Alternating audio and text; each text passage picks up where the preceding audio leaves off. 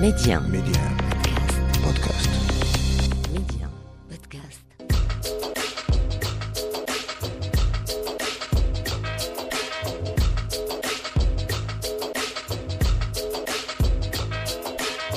Et c'est toujours avec euh, le même plaisir que l'on vous retrouve sur Média pour cette nouvelle escale culture au cœur de l'Afrique. Et comme à notre habitude, on se fait plaisir jusqu'au bout. Mehdi 1, Amna, l'Afrique en culture. Et pour cette euh, nouvelle escale culture, on parlera 7e art avec Nope de Jordan Peele, Jordan Peele qui revisite les mythologies hollywoodiennes avec son film, son troisième long métrage, qui mêle habilement l'épopée, la comédie, le fantastique dans une sorte anti-portrait de l'Amérique. Et c'est un sans faute pour Jordan Peele.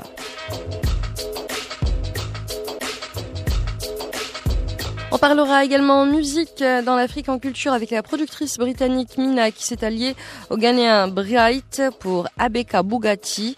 Un an après le succès de leur IP éponyme, la productrice britannique Mina et le Ghanéen ont confié leurs cinq titres à des remixeurs entre Amapiano, comme ou encore Batita, ils nous régalent. Quant à nous, et eh bien aujourd'hui dans l'Afrique en culture, on a craqué pour le son revu par la franco-gabonaise Banga, superbe remix qui a su parfaitement imposer sa signature et son ADN.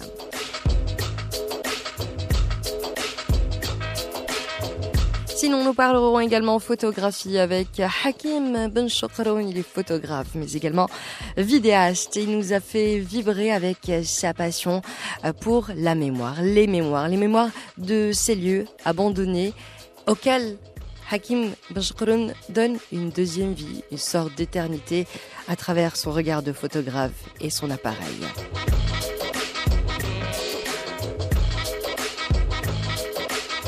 Sinon, nous accueillerons également dans l'Afrique euh, en culture Virginie euh, Mouanda. Elle est auteure, mais également éditrice, conteuse.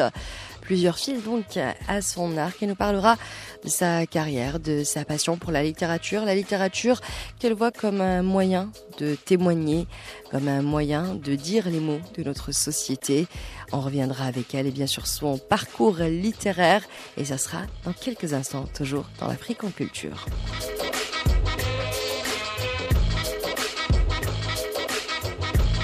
Et comme euh, promis, on va tout d'abord à la rencontre de Hakim Benchkron, photographe et vidéaste, passionné par la mémoire, les mémoires des lieux. Il étudie également les territoires en transition, leur histoire, leur passé, leur pérennité. Souvent, le mot vacuité revient dans la bouche de Hakim Benchkron quand on évoque ces photos en noir et blanc suspendues quelque part hors du temps, de notre espace-temps tel que nous le connaissons en tout cas.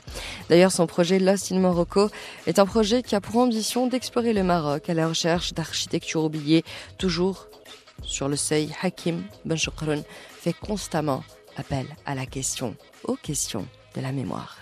C'est une question qui m'interroge beaucoup Mhm. euh, parce que je ne sais pas forcément si ce que je suis en train de photographier c'est du patrimoine.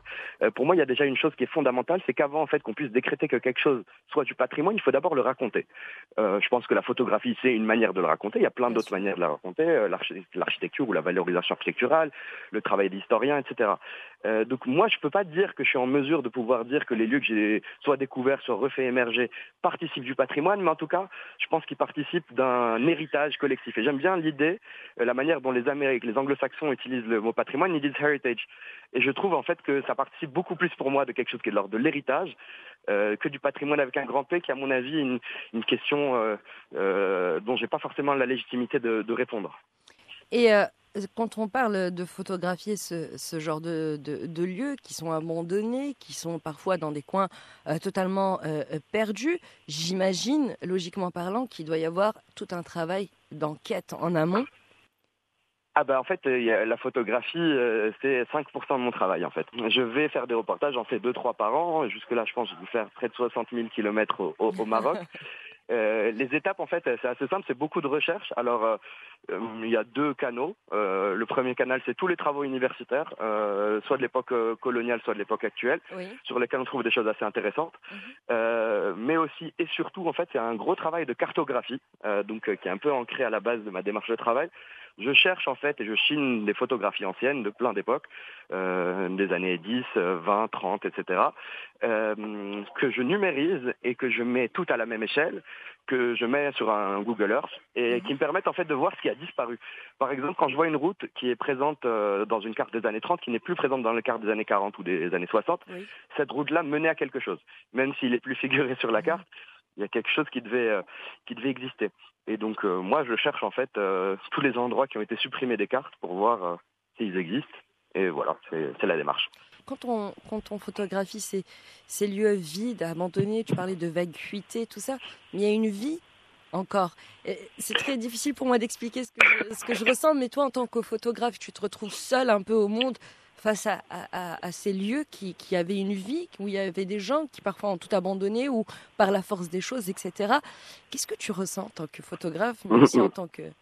jeune c'est ce qu'il y a de, effectivement de particulièrement excitant. C'est la raison pour laquelle ma démarche, elle est au final beaucoup plus sensible que qu'intellectuelle. C'est c'est que c'est ultra fascinant. C'est euh, en fait mon- la meilleure manière que j'ai de pouvoir le décrire, c'est en fait un mélange très étrange entre passé, présent et futur. Voilà. Euh, un côté hyper présent de- du caractère totalement immuable euh, des architectures qui nous entourent, euh, du passé euh, dans la projection qu'on peut avoir de comment les choses euh, ont pu se, se dérouler, comment les gens y vivaient, et futur dans l'anticipation, d'autant plus dans l'époque dans laquelle on vit, euh, d'une obsolescence des, des architectures et des territoires fabriqués par l'homme.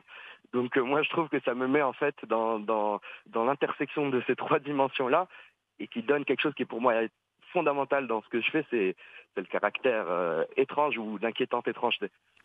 Et euh, en ce moment, voilà, tu parlais d'un- livre que tu préparais. C'est un peu le fruit de dix ans de, de- de travail à peu près, si je dis pas de bêtises. Ouais, ouais, c'est ça, ça. Et euh, voilà, qu'est-ce que dans ce livre, qu'est-ce qu'il y aura concrètement? Alors, dans ce livre, concrètement, il y aura euh, le résultat de, dix années de recherche, d'exploration. Mhm. Donc, euh, bien entendu, beaucoup de photographies, euh, des textes et des cartes. Les trois éléments, en fait, qui constituent un peu la manière dont, dont, dont je travaille. Et pour moi, c'était un peu important de, de pas de clôturer, mais en tout cas de, de, de donner une, une forme euh, à, à ce projet-là que, que, Mhm. que je poursuis de- depuis un certain temps.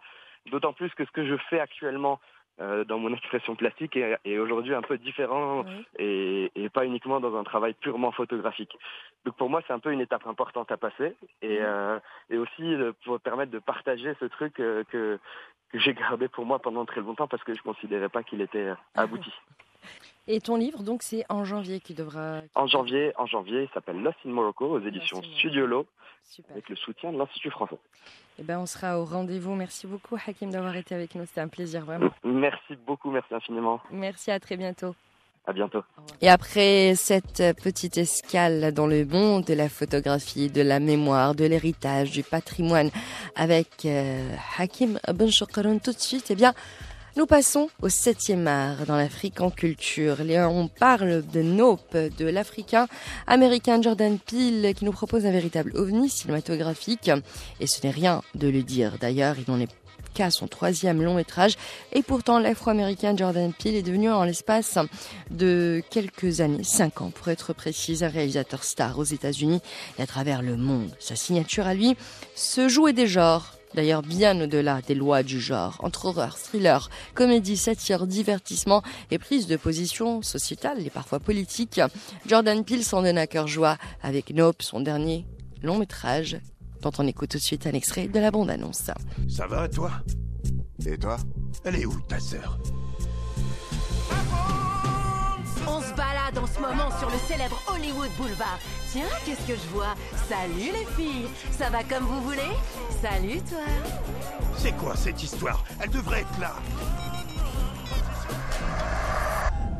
Nope de Jordan Peele. Jordan Peele récidive donc avec son nouveau long métrage qui s'offre tout de même un budget de 65 millions de dollars. Un long métrage qui lorne une nouvelle fois vers l'horreur, mais aussi vers le western, le suspense, la comédie et surtout la science-fiction la plus folle. Devenue assez tard à la réalisation, Jordan Peele s'était surtout fait connaître comme acteur, notamment avec le duo plein de fantaisie Kay and Peele.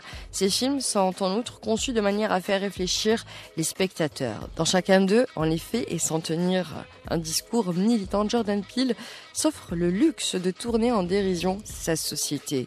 L'Amérique et plusieurs mythes hollywoodiens ou la société du spectacle magnifiée, bien sûr, à notre époque par les réseaux sociaux. S'il s'estime privilégié, c'est ainsi qu'il se décrit, c'est parce qu'il peut, dit-il, faire financer par Universal un film d'horreur à gros budget dans lequel le premier rôle est tenu par un acteur noir. Nul doute qu'après Nope, il n'aura aucun mal à poursuivre dans cette voie. Le succès de Jordan Peele, c'est en effet de proposer des histoires haletantes, habitées par des personnages hors du commun, dignes des séries B, et cela confère un côté décalé aux récits, aux histoires de Jordan Peele, sans oublier bien sûr son sens du casting et de la direction d'acteurs, y compris des plus connus comme l'oscarisé Lupita Nyong'o dans Us. Faut dire que Jordan Peele nous régale, et cela nous vaut des performances cinématographiques exceptionnelles. Et avant d'accueillir notre euh, prochaine invitée Virginie Mouanda, tout de suite, je vous propose le succès du moment signé Rema Calm Down. On se retrouve juste après.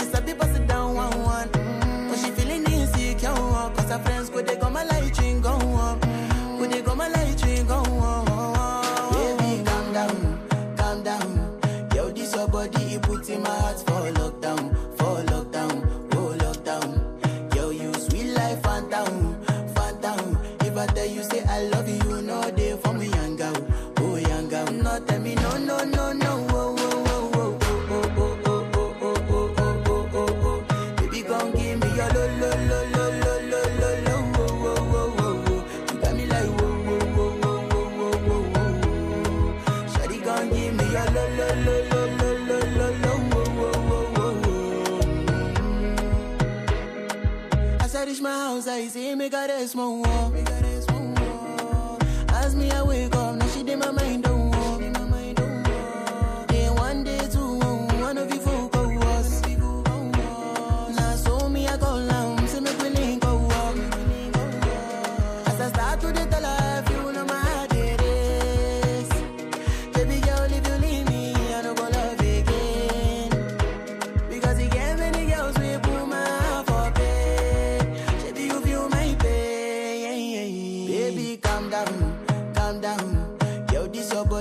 put in my heart for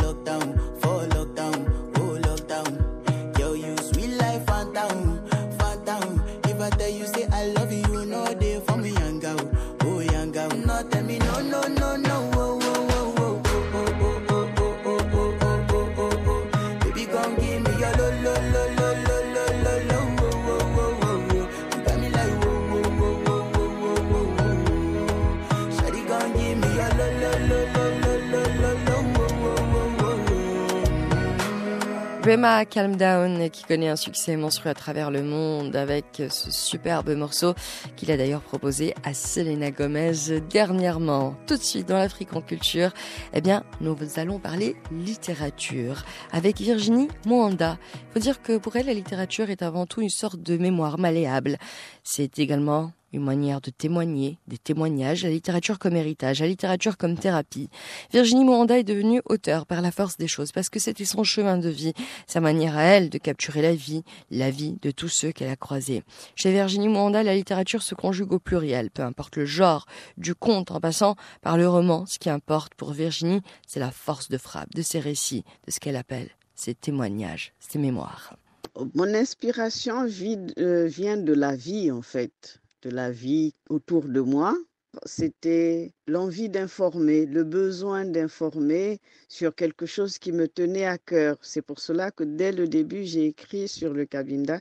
J'avais besoin d'informer les gens sur la condition de vie des Cabindés, sur euh, une population, des gens qui vivaient dans la forêt, des gens euh, pour, qui ont dû fuir leur village. Et c'est cette, euh, c'est cette chose-là qui m'anime en fait, qui m'animait au départ Bon, bien sûr, après, j'ai eu d'autres inspirations. J'ai eu, euh, à partir du moment où j'ai témoigné, euh, euh, j'ai eu, envie d'écrire et mes inspirations, ben, c'est c'est ce que je vis tous les jours.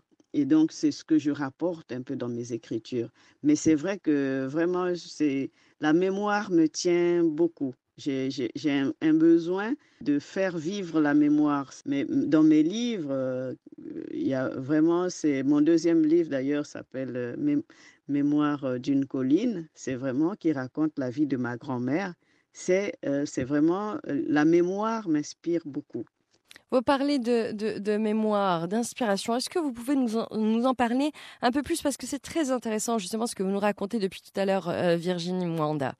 Alors, les sujets qui m'inspirent, les sujets, les choses qui me parlent, c'est ben, c'est la vie de tous les jours, un peu. Enfin, c'est selon, selon les. C'est pas vraiment. Pas, pas vraiment la vie de tous les jours, mais c'est selon les rencontres. C'est selon les rencontres du moment, mais selon vraiment les rencontres. Euh, le métissage, le métissage, ouais, c'est un sujet qui, qui m'importe beaucoup au début, je réalisais pas, mais en fait, le métissage, oui. Bon, j'ai des enfants métis, mais qui ne m'ont jamais posé de problème. Mais euh, je pense que le métissage, la rencontre des cultures, déjà j'aime connaître les gens différents. J'aime fréquenter des gens différents de moi. Donc le métissage, c'est vraiment euh, la rencontre, le mélange, tout ce qui est le fait de réunir des gens différents euh, ça, ça c'est un sujet, ça, ça m'inspire. C'est, voilà. Bon, j'ai pas beaucoup de livres, entre guillemets, par rapport à ça, mais il y a quand même une teinte de ça. Euh, même dans Au soleil noir du Cabinda, euh, il y a une histoire d'amour au départ, peut-être plus ou moins un peu difficile. Mais il y a, par exemple,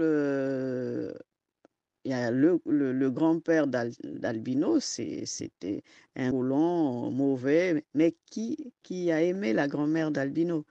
Et, et, et, malgré qu'il était euh, rude, qu'il était pas, pas, pas très recommandable, mais il avait un cœur et il avait aimé une femme qui était une femme noire. Voilà, c'est vraiment un sujet. Et sinon, bon, ben, j'aime beaucoup les contes, comme je suis conteuse aussi. J'aime beaucoup les contes. Euh, et euh, j'aime bien les histoires, les fables. Euh, voilà, ça m'inspire. Vous parlez euh, des fables, de, des contes qui vous inspirent et qui sont très ancrés dans la culture, les cultures africaines, puisqu'on a plusieurs, hein, autant de pays, de dialectes que de cultures africaines. Et est-ce que la culture africaine a une place importante, primordiale dans votre euh, dans votre euh, manière euh, d'écrire et dans votre art justement, Virginie.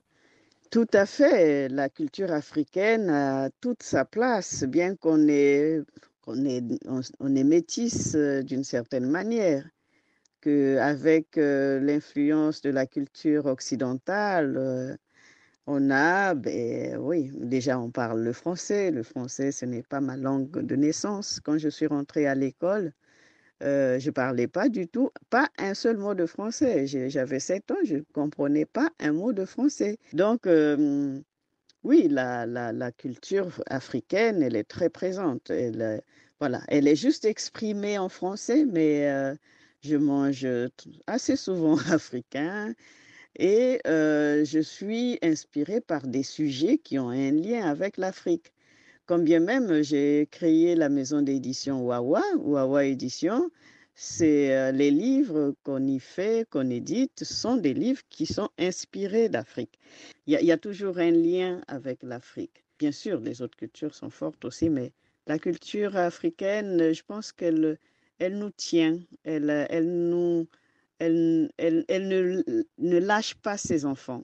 Merci en tout cas d'avoir été avec nous. C'est un véritable plaisir que de vous recevoir. Merci beaucoup Virginie. À bientôt. Au revoir. Et après cette parenthèse littérature en compagnie de Virginie Mouanda, place tout de suite à notre coup de cœur musical de la journée avec Mina et Bright pour leur superbe son Abeka Bugatti remixé par Banga. Un an après le succès de leur IP éponyme, la productrice britannique Mina et le gagnant Bright ont confié cinq titres de leur IP à des remixeurs de haute voltige entre Amapiano, Batida encore Gomme. Résultat, eh bien, on a le droit à un superbe morceau.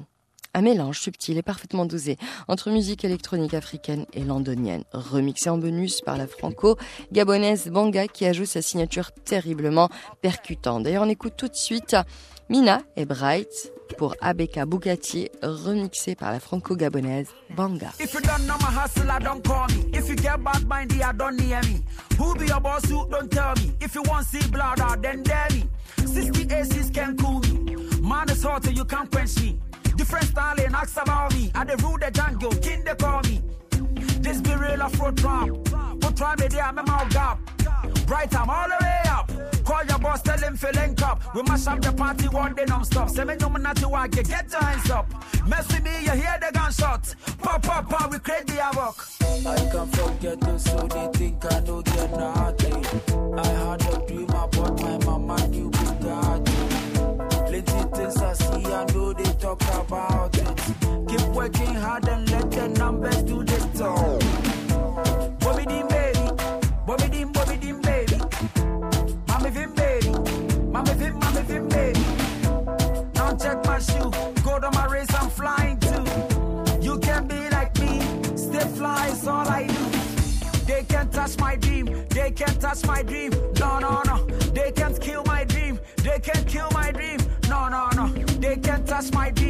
Can't touch my dream. No, no, no, they can't kill my dream, they can't kill my dream. No, no, no, they can't touch my dream, they can't touch my dream. No, no, no, they can't kill my dream, they can't kill my dream. No, no, no, they can't touch my dream, they can't touch my dream. No, no, no, they can't kill my dream, they can't kill my dream. Mina et Bright donc pour Abeka Bukati remixé par la DJ Banga. Et il faut dire qu'elle a toujours été portée vers les sons de différentes cultures. Tandis que Mina a un amour prononcé pour le dancehall et c'est pour ça qu'elle est partie guetter eh bien, du côté de la nouvelle scène électro-africaine. Elle a trouvé l'inspiration au cœur de l'Afrique où elle s'est associée au rappeur ghanéen Bright dans la ville d'Accra. Une collaboration entre Dance UK et Ajanto du Ghana qui s'est notamment concrétisée sur le morceau Make Money, racé, corsé et fusionnel. Elle nous a régalé dernièrement avec Abega Bukati dont on vous a proposé tout de suite un extrait et c'était donc remixé par Banga. Merci d'avoir été avec nous sur Média puisqu'on arrive déjà à la fin de l'Afrique en culture. Merci de votre fidélité et de votre écoute et tout de suite avant de retrouver la suite de vos programmes, je vous propose DJ Snake, Disco Magret, morceau devenu désormais culte de la scène électro actuelle. Et n'oubliez pas, vous pouvez retrouver l'Afrique en culture à n'importe quel moment, quand vous le voulez, sur Média Podcast.